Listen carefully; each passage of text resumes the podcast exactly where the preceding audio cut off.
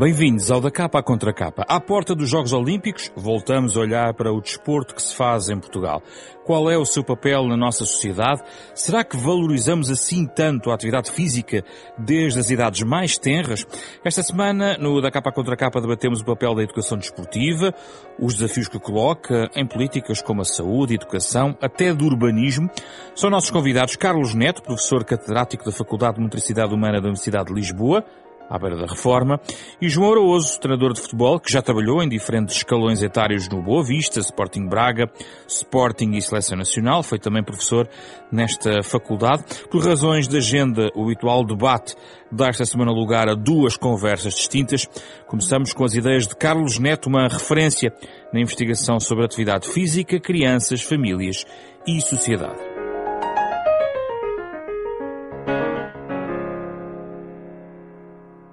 Professor Carlos Neto, muito obrigado pela sua disponibilidade.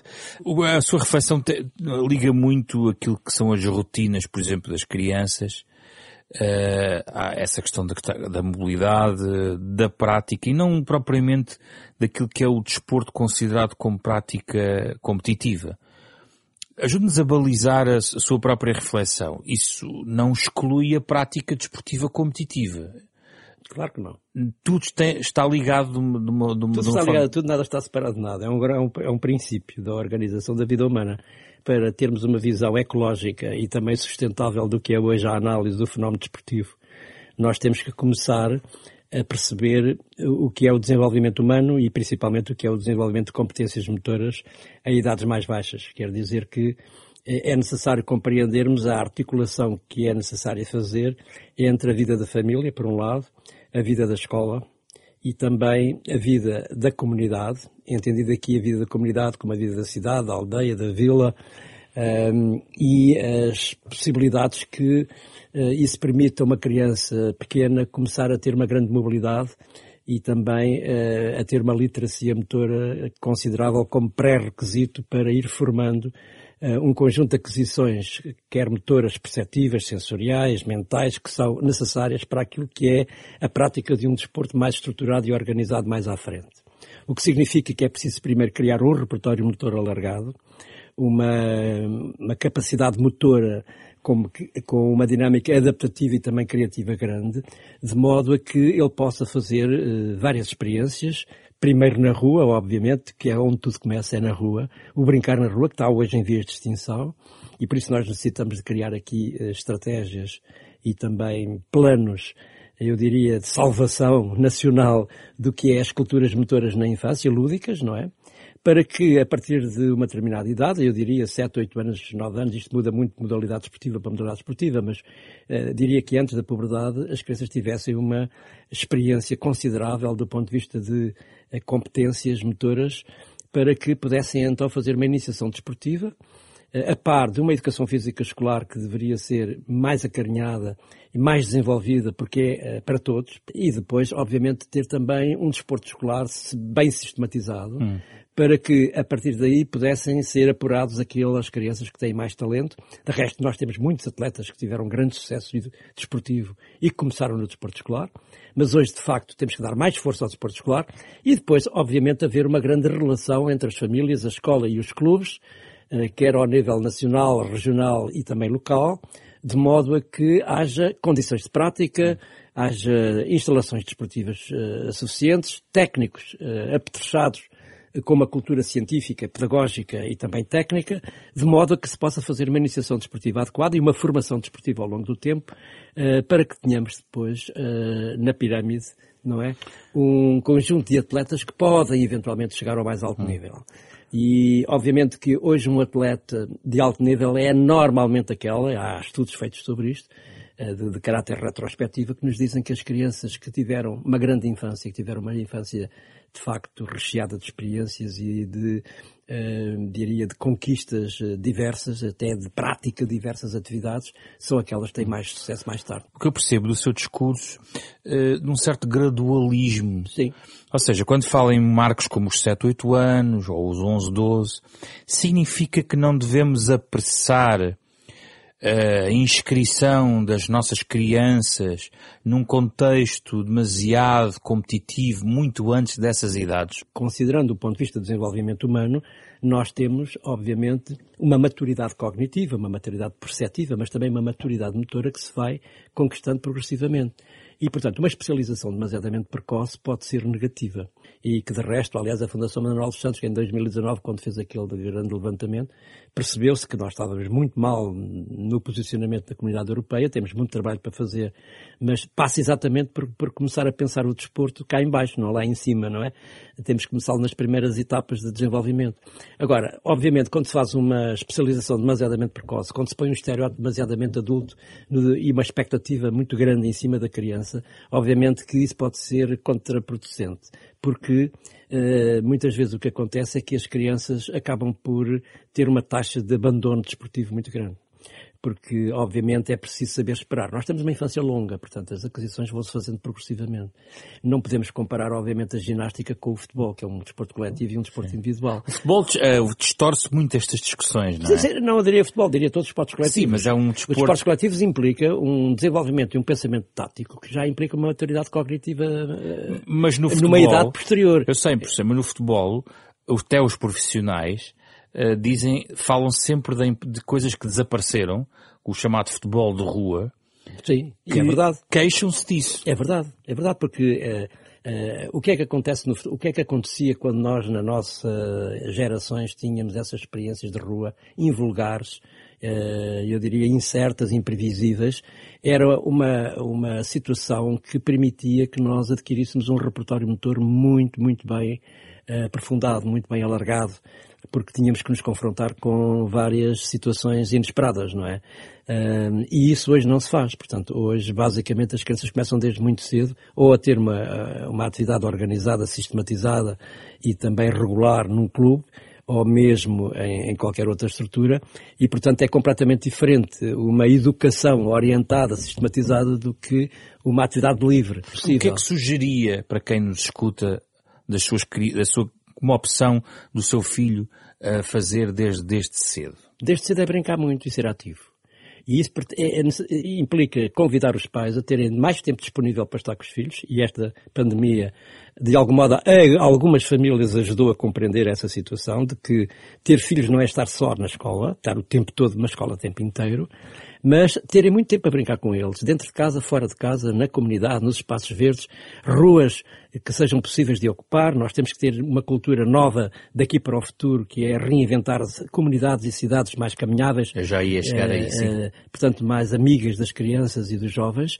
Mas, para além disso, uh, também termos a ideia de que a escola não é só passar sentado e, quieto na, na, na cadeira. E é? é? muito isso que acontece. É, é muito isso que acontece porque há uma grande iliteracia motora devido a um grande sedentarismo eh, devido a uma grande inatividade física. Parece que o corpo está esquecido. Mas o que é que se passa que a gente se queixa Parece que na escola só entra o cérebro, não entra o não, corpo. Mas... Temos uma escola a tempo inteiro, não é? Em que as crianças têm, têm currículos em cima de currículos.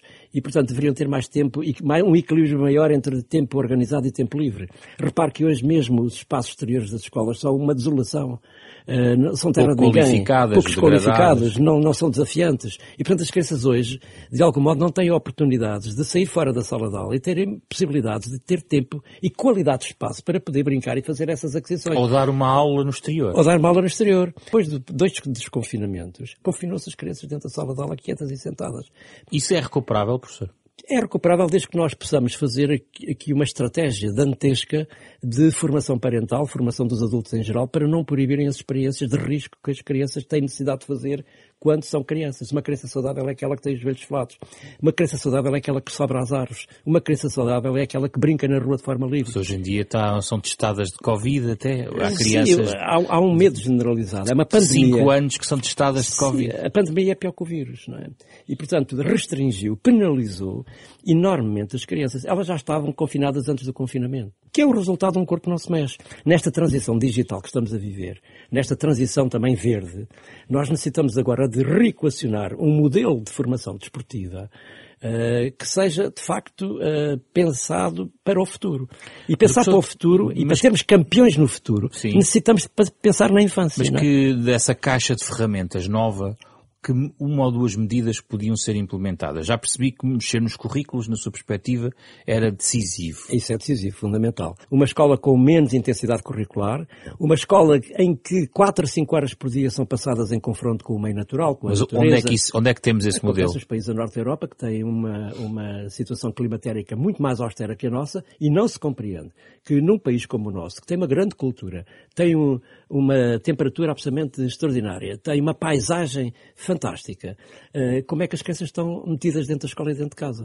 Uh, porque, de facto, há medos. Há superproteções exageradas, há medos exagerados por parte dos adultos de não darem liberdade, autonomia e, acima de tudo, de oportunidades de tempo. Porque a questão do tempo é fundamental. Eu posso ter três, duas horas de educação física semanal, mas elas, mesmo que sejam importantes, vão ter muito pouco impacto para o sedentarismo que a criança depois tem disso. É claro que há, há uma sobrecarga enorme. As crianças trabalham mais que os pais, não é?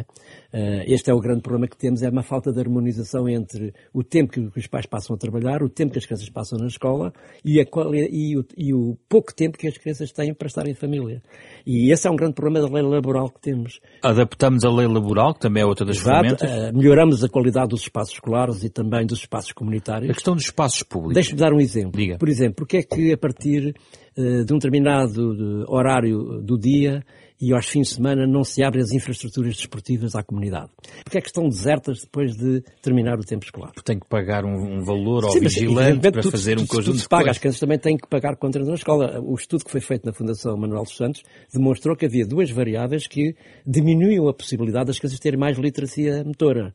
Uma delas era uh, haver pouco tempo e o segundo era que era caro como 70% da população vive no litoral e em Sim. zonas provavelmente urbanizadas, no fundo é uma nova política de cidades que nós precisamos. Sim, nós precisamos de uh, ter um, um, modelo sustentável, ecológico, uh, no sentido de tornarmos as cidades mais amigas das crianças. Mas há mais parques infantis do que havia há uns Mas anos. Os parques infantis não servem para nada, porque os parques infantis têm uma concepção do século passado.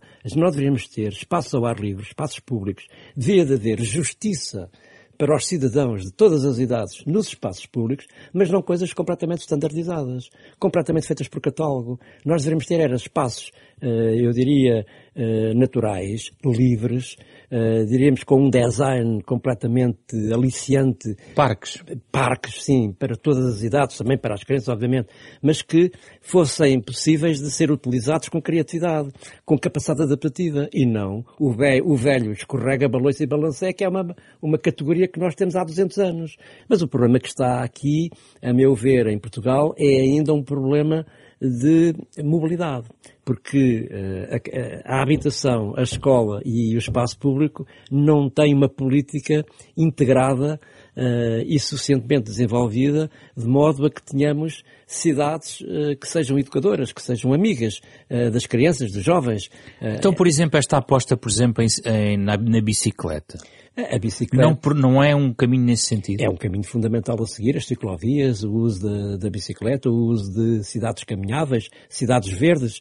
Agora, como sabe, correr ou andar a caminhar ou andar de bicicleta não dá não dá lucros quer dizer não uh, só dá prejuízos porque não se gasta gasolina não se gasta estacionamento não uh, portanto Bem, mas há uma aposta nas ciclovias como nunca houve. Sim é evidente mas ainda estamos muito longe de termos uma atitude mental de utilizar o tempo porque a gente pode ter ciclovias, pode ter todas essas cidades modernizadas uh, para uh, convidar o cidadão a ser mais ativo e ter um estilo de vida mais ativo, mas outro, outro, outra questão é, é, é, saber se ele tem tempo disponível para sair com o pai, sair, as escolas saírem para a rua, as escolas poderem, por exemplo, ir à comunidade. Nós temos que ter um plano inteligente uh, e bem pensado para o futuro, e agora esta pandemia convida-nos a isso, que é cidades ativas, escolas ativas, famílias ativas e uh, que possam desfrutar de uma, numa dimensão de governança coletiva, numa dimensão de, de intervenção comunitária. E nunca as autarquias tiveram tão importância como agora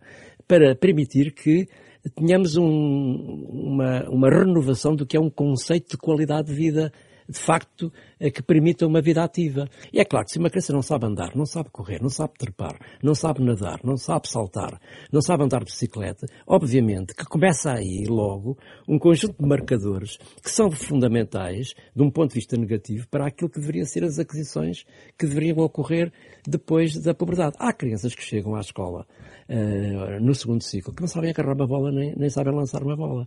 A forma como os pais não dão um determinado tipo de experiências aos filhos porque têm medo ou porque fazem uma superproteção patológica, uh, muitas vezes doentia, impedem as crianças... Há medo dos pais. Há medo, há grande medo. Aliás, eu diria que é a terceira maior pandemia deste século, que é o medo que está na cabeça dos adultos na relação com os filhos, que é não lhes permitir E o que é que, podemos fazer para os tranquilizar, Temos então? fazer uma grande, uma grande formação uh, parental. Os pais querem proteger os filhos. Sim, mas isso é bom. Os pais querem tudo bom para os filhos, mas não têm a consciência de que, ao estar a protegê-los demasiado, estão a desprotegê-los não é? Porque não, não lhes permite que eles tenham frustração, tédio, que consigam uh, superiorizar-se, que consigam superar-se, uh, que consigam, portanto, ter capacidade de ultrapassar os seus limites. Se, os limites dão-nos sempre oportunidades. Quando nós, nós lhes damos esses limites, obviamente que o corpo defende-se, e por isso eu diria que a quarta grande pandemia não é a pandemia do medo, nem do vírus, nem da superproteção, mas é a, eh, a pandemia do estar muitas horas sentado. Uh, nós vivemos num país de poucos praticantes. Sim. Sim, há uma grande, uma grande percentagem de abandono. Nós temos hoje, como sabe, uma capacidade de produção de recursos humanos na área da educação física e do desporto como nenhum país do mundo tem. Formámos técnicos, é isso? Nós temos uma excelente formação. Temos excelentes treinadores, excelentes professores de educação física, excelentes técnicos. Temos uma comunidade desportiva absolutamente fascinante. E por isso conseguimos o sucesso que temos. E conseguimos ter esta comitiva que vai agora a Tóquio. Sim. E conseguimos ter atletas de grande nível. Mas é o resultado, de facto, de um trabalho de facto, exaustivo que esta competência científica pedagógica que Aí o professor pode atestar, não é? É, atestar porque sou formador há muitos anos certo. e muitos saíram das minhas mãos como Ou uma grande melhoria das... Sim, mano. Há... E tem esse conhecimento alargado Exatamente, nós temos professor. os melhores técnicos e, e, não só ao nível de, de, do contexto esportivo, como também do contexto escolar, uh, dos melhores técnicos do mundo. Quer dizer, nós temos um, uma quantidade de recursos humanos absolutamente extraordinária. E é por aí que se pode justificar algum do sucesso que temos do ponto de vista do desporto quando se, fala em, quando se fala em alto nível de competição. Agora, falta-nos muito é ter... Falta o resto. Falta uma estratégia de fundo, uma estratégia de base, falta-nos um projeto. Eu penso que com esta delegação de competências que politicamente se pretende fazer para as autarquias locais, os municípios têm aqui um papel essencial de desenvolvimento da atividade lúdica, da atividade, da atividade pré-desportiva, da atividade esportiva. Quanto à competição, obviamente a competição não é boa nem é má a competição uh, só é boa é conforme ela é feita. Uma criança não vale uma medalha. Uh, e, obviamente, que para se atingir uma medalha é preciso muito esforço, é preciso muito trabalho. O melhor é a participação. Desporto, a, a, competição vem atrás da participação. De acordo, mas o, o desporto muitas vezes é visto como um suplemento, de, por alguns pais, como um suplemento de competitividade que, que na base da sua formação também os prepara para uma vida que não é a do desporto, que é a vida comum. Sim. Uh, Esse é o objetivo os, espíritos, os espíritos de resiliência, sim, sim, sim. capacidade de superação, aprender a viver com frustrações, Exato. um conjunto de valores que, em princípio, o desporto também fornece, se o for que, bem o, orientado. O que, disse, o que disse eu estou inteiramente de acordo. Uh, o desporto para crianças e jovens deve ser, antes de tudo, preparação para a vida. Ainda há uh, alguns aspectos que estão a correr mal uh, em, em, muitos clubes desportivos, mas também já há muito bons exemplos. E eu tenho uma visão muito positiva das transformações que se estão a fazer progressivamente. O que eu acho lamentável é termos, por exemplo, uma classe de jornalistas, uma classe de políticos, uma classe de pessoas públicas uh, que se emocionam e que opinam muitas vezes sem saber o que é que estão a dizer, quando se fala em desporto de jovens, não é? Ou quando se fala em preparação de, de, de talentos ou de, ou de... Qual é o principal erro que eles cometem, professor? O que é que eles dizem? É porque não têm uma preparação nem científica, mas nem pedagógica. o que é que eles dizem de errado, por exemplo? Fazem, fazem comentários, eh, mas que não são baseados em dinâmicas científicas, mas em opiniões. Não se tomam opções relacionadas com o desporto, ou, sem ouvir as pessoas do desporto? Muitas delas não são ouvidas e você repara que quem é que é convidado, por exemplo, como especialista de uma universidade ou mesmo de um clube ou mesmo um profissional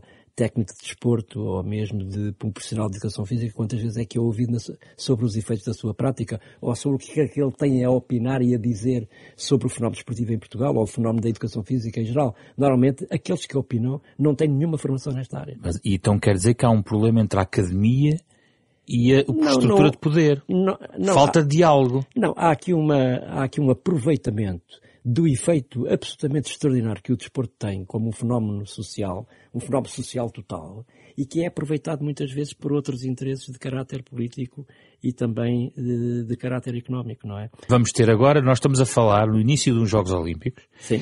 e os portugueses uh, certamente apoiam os seus atletas, mas há uma cobrança de 4 em 4 anos sobre medalhas, como se se passasse ao lado de toda esta conversa que estamos aqui a ter. Isto é uma forma de terapia e é o, é o, é o, é o culminar de uma frustração. Uh, primeiro uma expectativa e depois de uma frustração, porque não se pode, obviamente, fazer omelete sem ovos, não é? Uh, Veja-se, por exemplo, o que aconteceu com esta pandemia e como é que estes atletas, não é? Uh, que tiveram uma verdadeira hecatombe do ponto de vista do ponto de vista da sua preparação olímpica, da privação que tiveram destes confinamentos sucessivos de uma agenda desportiva que ficou fechada, uh, da quantidade de treinos que perderam, uh, a relação com os seus treinadores, com os seus familiares, com os seus amigos, o problema do, do, dos efeitos suspensivos desta pandemia, uh, a perda de contato com o campo de jogo, eh, porque não era, porque era proibido pelas regras sanitárias, a questão de, de, também dos desafios em relação à motivação intrínseca, eh, à confiança, eh, ou, ou, ou conseguir ganhar novamente as rotinas, ter capacidade de se adaptar novamente ao treino.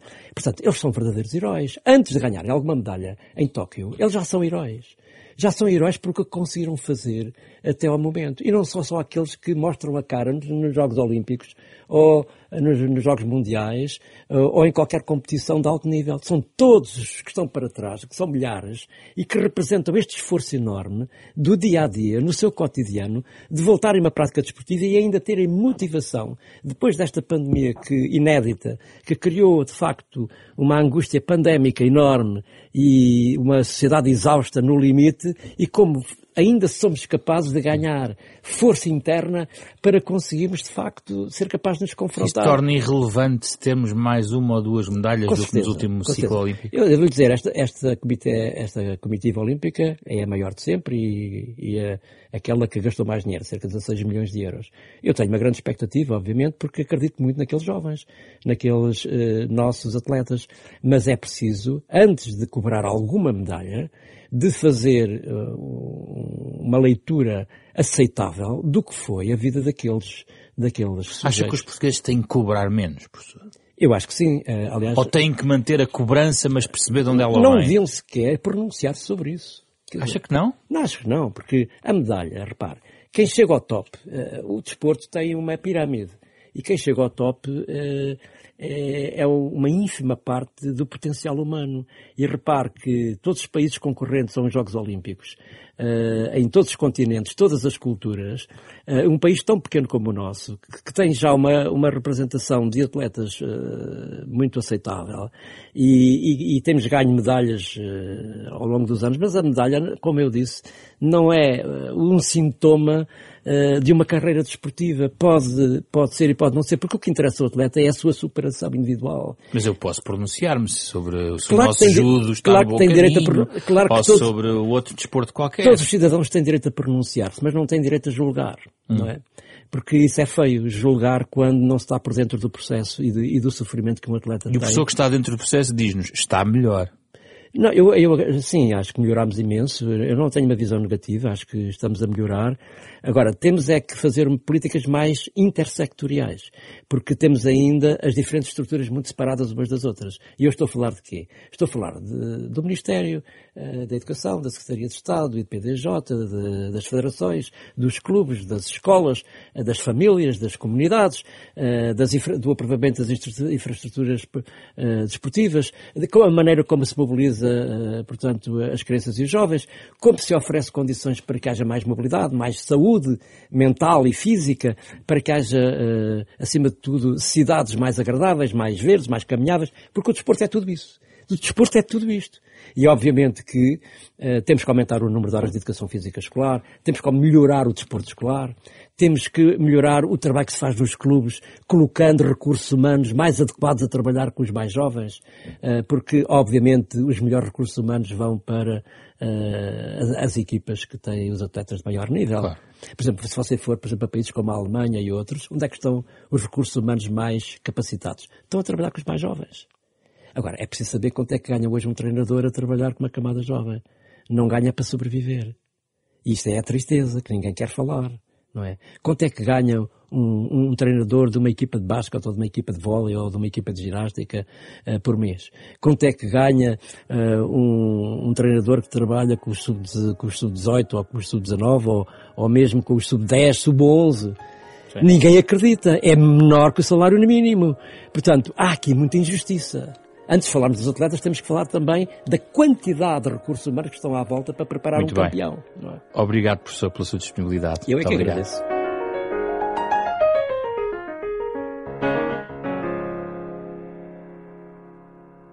João Oroso, muito obrigado pela sua disponibilidade. Qual é a sua opinião sobre o estado da arte, do ponto de vista da cultura desportiva do nosso povo? Prazer eh, estar aqui, ter esta, esta oportunidade de, de me expressar sobre questões que não são tão habituais eh, nos espaços que eu tenho de, de opinião. Eu acho que esta melhoria de, a nível das infraestruturas eu tenho muitas dúvidas. Eu gostaria de dizer que acompanhou também, também de uma melhoria na cultura desportiva, mas, eh, mas eu francamente eh, não sinto isso. Eu acompanho mais, mais o futebol, acompanho mais o futebol, mas não só o futebol, porque o meu filho, eu vou procurando proporcionar-lhe o meu filho e a minha filha, ela com 16 e ele com 10, eu fui-lhes tentando proporcionar prática desportiva. Procuro-lhes proporcionar, dar a conhecer e depois eles gostando, continuam. Uh, e vou tendo, portanto, alguma, algum contacto com aquilo que é o trabalho e a postura de treinadores, uh, dos pais. É importante os miúdos, uh, numa idade, em idades mais baixas, terem contacto com diferentes modalidades. O meu filho já praticou natação também, pronto. Depois, porque não quis continuar, deixou. Porque eu acho que o criar, uma coisa é não desistir, não os deixar desistirem facilmente. Eu dizia-lhe muitas vezes, olha, assumiste um compromisso, agora vamos até ao fim do ano. E depois chegando ao fim do ano, ao fim da época desportiva, se não quiseres continuar, não continuas. Não tem que ser competição. Não tem que ser competição. Mas, mas para, para tentar estimulá-lo uh, a ser resiliente. Portanto, há algumas dificuldades, pode haver um dia que não apetece ou outro, mas não, nós assumimos um compromisso, vamos até ao fim da época desportiva, com o esforço também do pai ou da mãe para levar às atividades, hum. mas vamos até ao fim. Se depois não quiseres continuar, o pai não obriga. E também já são valores a entrar, João Oroso? A tentativa é essa. Dentro disto, ele teve também a experiência de praticar handball, também lhe proporcionei, e foi ficando naquelas que, que gosta mais tendo eu uma maior ligação ao futebol, é verdade que foi das primeiras uh, que o meu filho praticou, uh, mas eu quis lhe proporcionar outras. Concorda com o que ouviu do Carlos Neto quando ele sublinha a fraca uh, capacidade que hoje em dia as nossas crianças muitas vezes têm, perda geracional em relação a uma geração que jogou a bola na rua, face a outra que é encaminhada, que não anda na rua uh, não faz exercício. Como é que o João vê isso? Eh, há, muita coisa que eu acho que é muito interessante para dizer sobre isso. Eh, eu recordo-me bem da minha infância, não morava na cidade, mas, mas enfim, mas muito próximo, e eu, nas férias ou fim de semana, eu saía de casa depois do almoço, dizia à minha mãe que ia hum, à casa dos meus avós ou de um amigo, e depois aparecia à noite, perto da hora de jantar, não havia telemóveis, portanto não, e, e chegava e, e, e, nesse período todo uh, eu ia de bicicleta, jogava a bola, se, enfim, passava por uma, uma vivência e uma, e uma riqueza em termos de atividade que hoje em dia não se vê. E não se vê porquê? Porque a sociedade está organizada de uma forma em que isso não é possível. As pessoas foram ficando com receio porque eu acho que não há mais perigos hoje em dia, sinceramente, é a minha tese, não tenho como provar. Eu acho é que a televisão nos inunda uh, a toda a hora de tantos, uh, de, de, tantos casos uh, de, de assustadores, muitas vezes envolvendo crianças, que se calhar na altura também aconteciam, mas que não, não tinham, como não havia este, tanta informação através da comunicação social, não chegavam até nós da mesma forma. E acho que as pessoas vivem assustadas com isso. Não é frequente, eh, em muito poucos casos, as crianças vão eh, a pé para a escola ou de bicicleta. Praticar desporto a mesma coisa. Hoje em dia, eh, é muito raro não haver uma criança que chegue ao recinto desportivo para treinar ou para jogar que não vá de carro com os pais. E do ponto de vista, os clubes estão uhum. mais apetrechados, isso não compensou a falta de rua? Uh, há aqui várias questões. Uma é, uh, cada vez mais os miúdos têm que pagar para fazer desporto. E a questão que se coloca é aqueles que não têm condições para pagar, como é que ficam? Que tipo de prática, e aqui é uma questão essencial, que tipo de prática é proporcionada pelos clubes escolas de, enfim, de, de eu sou, sou tentado a encaminhar para o futebol, que é a área que eu conheço um bocadinho melhor, mas, hum, mas eh, as escolas de desporto, no fundo. Depois há uma outra questão também que é, havia um espaço privilegiado que era a escola. Mas há muitas escolas que não têm espaços adequados, ou os espaços adequados destinam-se exclusivamente às aulas de educação física ou ao desporto escolar. Há escolas que eu sei eh, em que, eh, que, eu sei que existem, onde os miúdos não são autorizados a jogar à bola, à bola em geral, em, basquete, em recreio, no recreio, em tempos acho, livres. O que eu acho uh, inaceitável, faz falta a prática livre.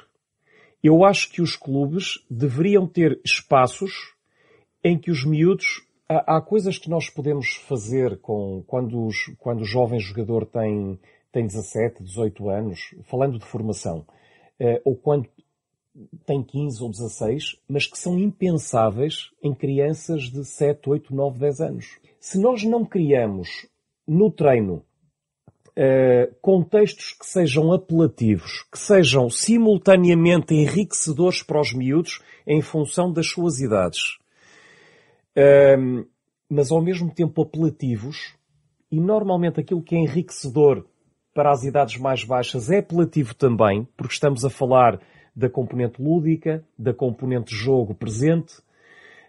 Um, se nós não fizermos isso, e mais, e outra questão muito importante, uma coisa é a prática, dentro da prática criar estas configurações, mas depois é a forma como ela é dirigida.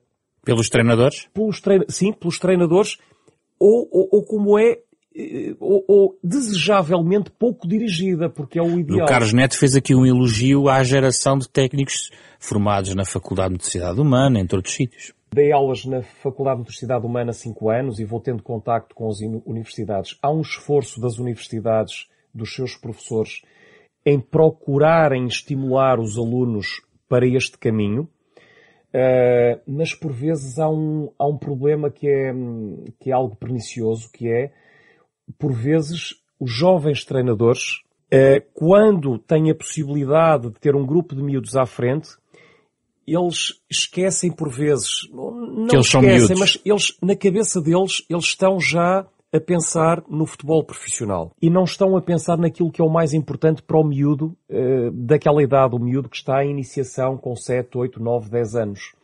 E este é que é o principal problema.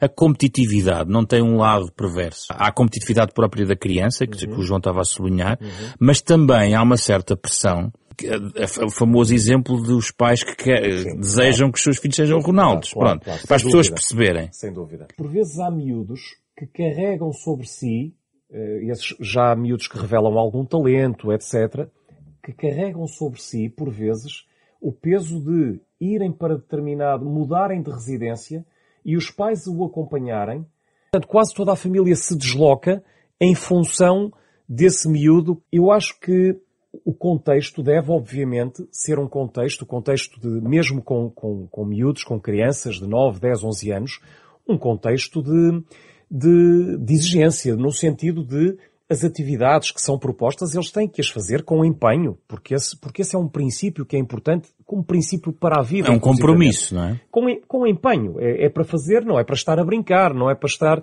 não é? É para fazer, é, para dar o, o melhor que podem. Mas, e quando isso não acontece, há medidas, há um, há uma, um, um feedback mais negativo, há uma, uma reprimenda, uma reprimenda sobre o miúdo ou sobre o grupo de miúdos, há um castigo normal, como vocês não, não estão a aplicar, sentam-se todos, todos sentados aí, vejam aquele grupo ali como eles estão a fazer. Mas depois tem que haver, perante o, os, os miúdos que se empenham, os mesmos miúdos, quando se empenham, quando dão o seu máximo, tem que haver o elogio. Hum. Em muitos casos há, portanto, nós temos pessoas muito bem preparadas como treinadores, mas tem, também temos casos em que não há. E eu já vi de tudo. Uhum. Este equilíbrio é fundamental para o desenvolvimento eh, também afetivo e social eh, do, do miúdo. Para que ele goste de estar onde está, para que ele se sinta bem, para que se crie um clima uhum. eh, propício ehm, à aprendizagem, à própria aprendizagem e desenvolvimento do miúdo se ele não se sentir bem, se ele não quiser lá estar porque tem, porque não gosta do treinador, porque tem medo do treinador, o miúdo eh, provavelmente vai querer ficar em casa a jogar Playstation, um, ou está lá e está, e está contrariado. Sim. Portanto, estas questões são muito importantes. E eu ia lhe tocar noutra que me parece muito importante também. E que eu já vi, que me incomoda e que já vi há muitos anos acontecer e que sei que vai acontecendo também. Lembro-me de uma vez de ir ver um jogo de sub-14, campeonato distrital, mas dois bons clubes da cidade de Lisboa. Uhum. Campeonato distrital. Nos 35 minutos, julgo eu, que aquelas duas equipas jogaram, houve uma equipa que não fez nenhuma substituição. Portanto, houve 5, 6, 7 miúdos que foram um domingo de manhã que, que, que foram que, para o jogo e não jogaram um minuto. Sendo atenção que no contexto dessa idade as substituições são, não têm um limite. Não tem limite. Portanto, todos podem entrar.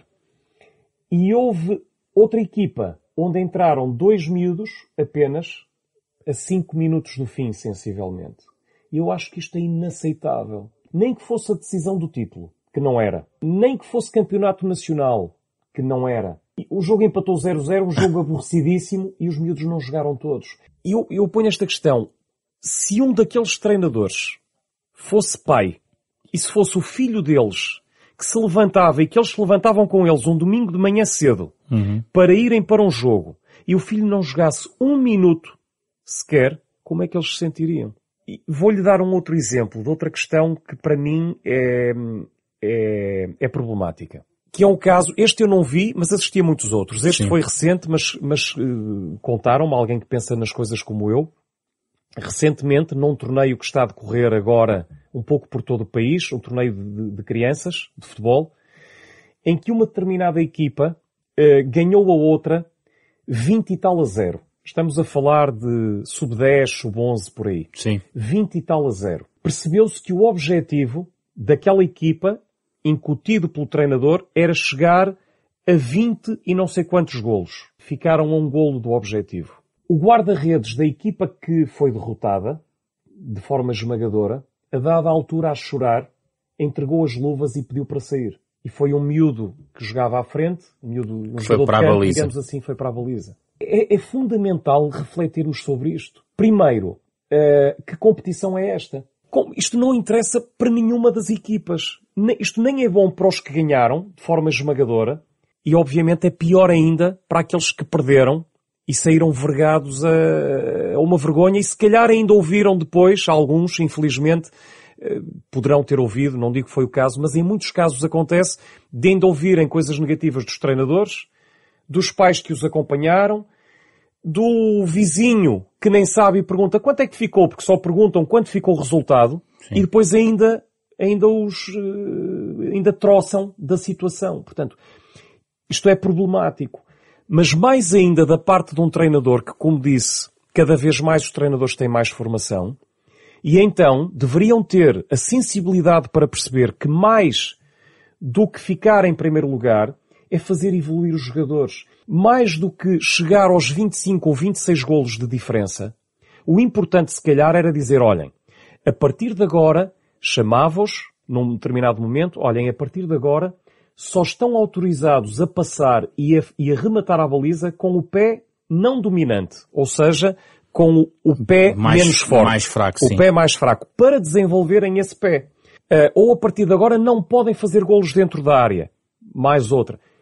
Estratégias que eles podiam aproveitar para fazer evoluir os seus, os seus miúdos sem massacrarem, Sim. sem arrasarem emocionalmente com outras crianças Sim. que seguramente saíram dali a gostar um bocadinho claro. menos de jogar futebol. Não se, não se futeboliza demasiado este, todos estes debates?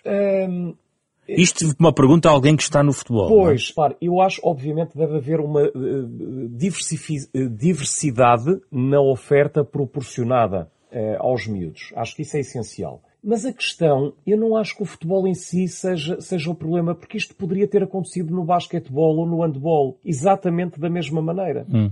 Eu gosto muito das modalidades coletivas, porque acho que têm este, eu acho que os miúdos todos deviam pelo menos passar pela vivência de uma modalidade coletiva, porque tem a questão de, de pertença ao grupo, de, de, equipa. Eu acho que isto traz coisas também para o desenvolvimento do, do jovem, do, portanto, do, do futuro adulto.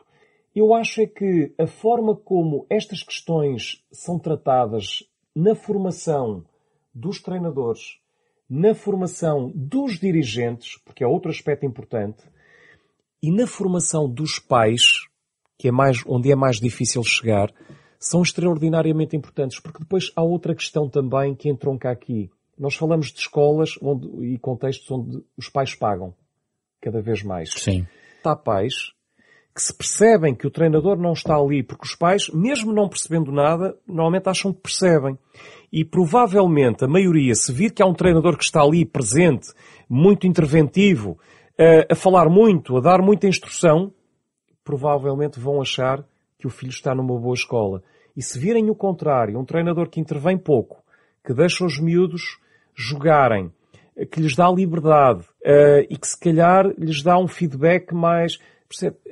Se calhar os pais vão interpretar de forma menos positiva. E depois tem aqui um efeito pernicioso, que é ao negócio, modelo negócio, aos pais que pagam, ao agradar aos pais, Sim. e como é que nós ficamos no meio disto tudo? Quem está nas escolas sabe o que está a falar perfeitamente. A escola é, é, é mesmo a chave da, da equação para mudar isto. Parece-lhe que, que há uma chave mais importante que outras. Numa sociedade que valoriza, que já valorizou mais o papel do professor, não é? Claro. Em relação a outros anos. Qual é o papel hoje, em 2021, de um professor de Educação Física num país como Portugal? Disse bem há bocadinho, eh, os professores são muito pouco valorizados. Eh, sobretudo, os professores que lidam com crianças. Portanto, é muito mais valorizado naturalmente o professor universitário. Sim. E a, a minha carreira em termos de, de, como docente foi sobretudo a nível universitário. Mas, mas tenho esta noção eh, plena. E dentro dos professores, o professor de Educação Física ainda está um bocadinho abaixo. Uh, eu acho, eu ouvi que o professor Carlos Neto falou sobre isso. Uh, a carga horária é, é, é muito curta. Uh, os miúdos passam muitas horas sentados em sala de aula com, com disciplinas teóricas, naturalmente, respeitando quem pensa de forma diferente, mas mesmo na educação física, por vezes, aulas teóricas e testes teóricos eu tenho muita dificuldade em compreender, porque já há tão pouco tempo, tão pouco espaço para a prática. Eu acho que era importante haver, haver mais tempo para isso. Não sou a pessoa mais indicada para falar da questão do desporto escolar, porque certo. não tenho conhecimento. Eu sei que há escolas, há clubes e escolas de futebol uh, que, que procuram fazer ações de sensibilização sobre os pais. Penso que a Federação Portuguesa de Futebol tem agora também algumas ações de formação previstas dirigidas a pais. Mas é, é difícil, é difícil. Mais do que eh, as pessoas gostarem de futebol, na minha opinião, as pessoas gostam do seu clube. O clubismo. Clubismo, clubite. E depois há, há, um conjunto de programas televisivos, infelizmente, que exacerbam tudo isto. E este impacto que causa nas pessoas, uh, isso leva-as depois a exteriorizarem também essa, esse sentimento, essas frustrações, e muitas vezes isso acontece, muitas vezes a desconfiança, uh, o, o, odioso, vai para os campos de futebol. Alguns desses programas têm ex-praticantes. Ex é, é gravíssimo. É gravíssimo. Esses espectadores que são pais reproduzem também, aquilo que vão ouvindo. Vão para os campos onde os miúdos estão a jogar e que têm árbitros que são miúdos também, muitas vezes, insultam árbitros que podiam ser filhos deles, insultam filhos ou netos, insultam os miúdos, os jogadores das outras equipas e os das, da própria equipa. Acho que se vai fazendo um esforço grande para melhorar algumas coisas a nível de treinadores, as tais ações junto dos pais, mas há muita coisa que tem que ser uh, muito melhorada uhum. para que nós possamos falar que estamos a evoluir, que foi a sua primeira pergunta, Sim. que nós estamos a evoluir no sentido de uma melhor cultura desportiva. João Aroso, muito obrigado pela sua disponibilidade. Junta-se ao testemunho de Carlos Neto numa reflexão sobre o desporto na nossa sociedade, neste da capa contra capa, a parceria semanal da Renascença com a Fundação Francisco Manuel dos Santos. É um programa disponível na sua versão integral nas plataformas digitais de podcasts, esta semana com André Peralta, Ana Marta Domingos e José Pedro Frazão, com o genérico original de Mário Lajinha. Regressamos na próxima semana para o último programa antes das férias.